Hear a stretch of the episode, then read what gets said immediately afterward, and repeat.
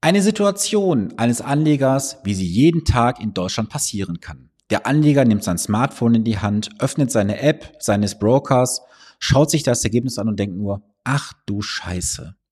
So ein schlechtes Ergebnis, das hätte auch besser laufen können.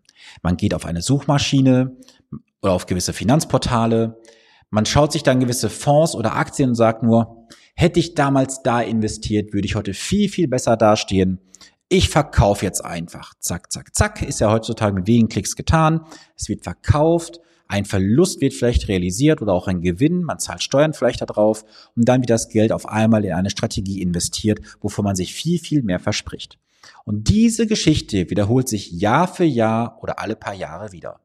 Und genauso Fälle habe ich aktuell mal wieder in der Beratung gehabt, wo ich dann sehe, dass alle zwei, zwei bis drei Jahre etwas über den Haufen geworfen wurde. Es wurde wieder neu angefangen. Und wenn ich gefragt habe, warum habt ihr das so, so gemacht, hieß es konkret, ja, wir haben damals in die und die Strategie investiert, aber dann war das und das. Okay. Und das nächste Mal, ja, dann war das und das und dann haben wir dieses gemacht.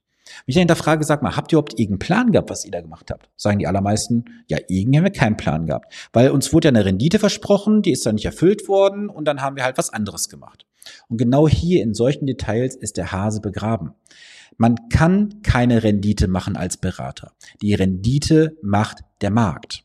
Und jetzt musst du halt für dich entscheiden, wie bist du unterwegs investiert? Bist du zu 100 Prozent im Aktienmarkt investiert? Bist du zwischen Aktien und Anleihen irgendwo in, einer, in einem Mischungsverhältnis drin?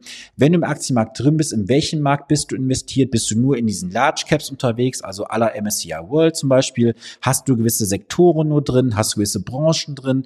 Und, und, und. Es gibt also so viele Details, die hier zu berücksichtigen sind. Doch eines kann man hier als Fazit festhalten.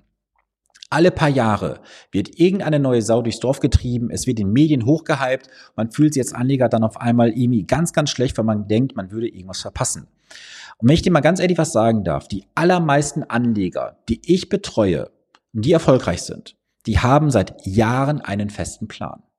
Es gibt Kunden, die sind seit über zehn Jahren bei mir die haben ihre Ergebnisse. Warum? Weil sie stupide an einem Plan, an einer Strategie festhalten und egal was in den Medien passiert, sich nicht ja verrückt machen lassen und auf irgendeinen Zug aufspringen, weil sie wissen, dass das, was sie machen, sie am Ende auch zum Ziel führen wird. Denn dieses ständige Umschichten bringt doch nur drei Faktoren rein. Stress, unnötiges Risiko und zusätzliche Kosten. Warum willst du das tun für dich? Willst du dich nur irgendwo ja selbst befriedigen, zu sagen, hey, ich habe jetzt vielleicht einmal kurz eine bessere Entscheidung getroffen, aber jetzt gehst du doch erstmal grundsätzlich hin, gehst in die Rückperspektive und sagst, ja, damals ist das ja besser gelaufen. Aber aus welchen Fakten und Tatsachen willst du ableiten, dass das, was damals gut gelaufen ist, auch in den nächsten Jahren genauso gut laufen wird? Was gab es in den letzten Jahren alles für Trends und Sektoren, die ja hochgehypt wurden? Ich sage nur aller Wasserstoff und erneuerbare Energien. Wo sind denn die ganzen Gewinner hin? Genau, sind vom Erdboden verschluckt worden. Weil auf einmal bekommen gewisse Fonds oder gewisse Fondsmanager Zuflüsse ohne Ende. Dazu gibt es genug Beispiele aus der Vergangenheit. Auf einmal bricht die ganze Performance ein, weil sie mit dem Geld nicht umgehen können. Jetzt fragst du dich vielleicht, Sven, was ist denn bei deinen Fonds anders gegenüber diesen ganzen großen Fonds da draußen? Ganz einfach. Meine Strategie ist vom Kern auf solide aufgebaut, dass wir sehr, sehr breit gestreut investiert sind. In der Spitze haben wir fast 15.000 Positionen drin weltweit. Wir gehen jetzt nicht in so ein MSCI World rein, wo du gewisse Klumpenrisiken drin hast von Unternehmen oder von gewissen äh, Ländern. Nein, wir sind super breit gestreut investiert unterwegs. Und die Anleger müssen sich auch keine Sorgen machen, dass sie irgendwas verpassen würden, weil sie haben heute schon das Amazon von morgen im Portfolio und nicht erst dann, wenn es draußen in den Medien groß bekannt wird. Natürlich ist das auch, das möchte ich fairerweise sagen, nicht super hoch gewichtet. Aber ein kleines Sandkorn heute im Portfolio kann irgendwann eine ganz große, bedeutsame Perle für dich werden. So, dazu kann ich auch ein gutes Beispiel geben. Tesla. Tesla ist damals von den allermeisten ETFs nicht berücksichtigt worden. Warum? Weil es muss ja ein Index abgebildet werden. Auf einmal wurde bekannt gegeben, Tesla wird in den S&P 500 Index aufgenommen. Und vom Tag der Bekanntgabe bis zur tatsächlichen Einführung ist Tesla um 70 Prozent gestiegen. Meine Investoren waren frühzeitig schon in Tesla investiert gewesen. Wo warst du investiert gewesen beim S&P 500? Erst ab dem Tag der Einführung. Und die 70% Performance bis zu diesem Zeitpunkt, die hast du nicht mitgenommen über den ETF. Ja, das sind halt die Schwachstellen eines ETFs. Wenn du blind an einem Index dranhängst und diesem einfach folgst. Und schau mal, es ist ja auch relativ einfach zu verkaufen. ETFs gibt es seit den Anfängen dieses neuen Jahrtausends, also rund 2000, 2001, 2002. Da ist das Thema ETFs erstmalig auf die Agenda gekommen. So, und dann ist es natürlich auch relativ einfach gewesen. Dieses Thema wurde ausgespielt in den Medien. Kostengünstig investieren, breit gestreut investiert, bla bla bla, was da für alles Aussagen gibt.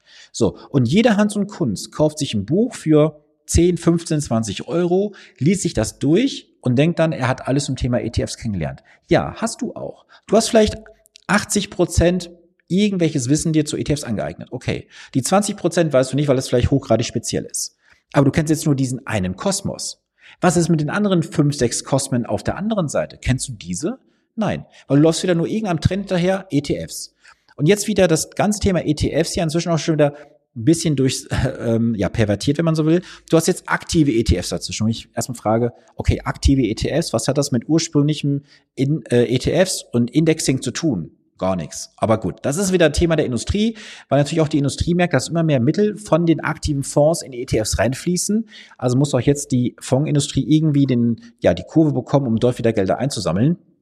Weil eins ist auch klar, dass die Fondsunternehmen, also die ähm, Kapitalanlagegesellschaften, das Geld nicht irgendwo hinfließen lassen möchten zu den Mitbewerbern, sondern das Geld am liebsten behalten möchten. Und von daher legt jetzt inzwischen fast gefühlt jede Fondsgesellschaft irgendwelche ETFs auf. Und das ist ja auch so ein gewisser Zwei-Front-Krieg, wenn ich mal ganz ehrlich sagen darf. Auf der einen Seite hast du halt ein Unternehmen, das macht aktive Investmentfonds und gründet ein Tochterunternehmen, macht dann ETFs.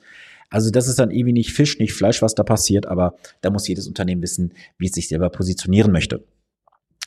Wichtig ist für mich einfach nur heute dir folgende drei Sachen mit an die Hand zu geben. Erstens, versuche nicht aus der Vergangenheit, nur weil gewisse Sektoren gut gelaufen sind, da irgendwas für dich abzuleiten, das wird dir nichts bringen.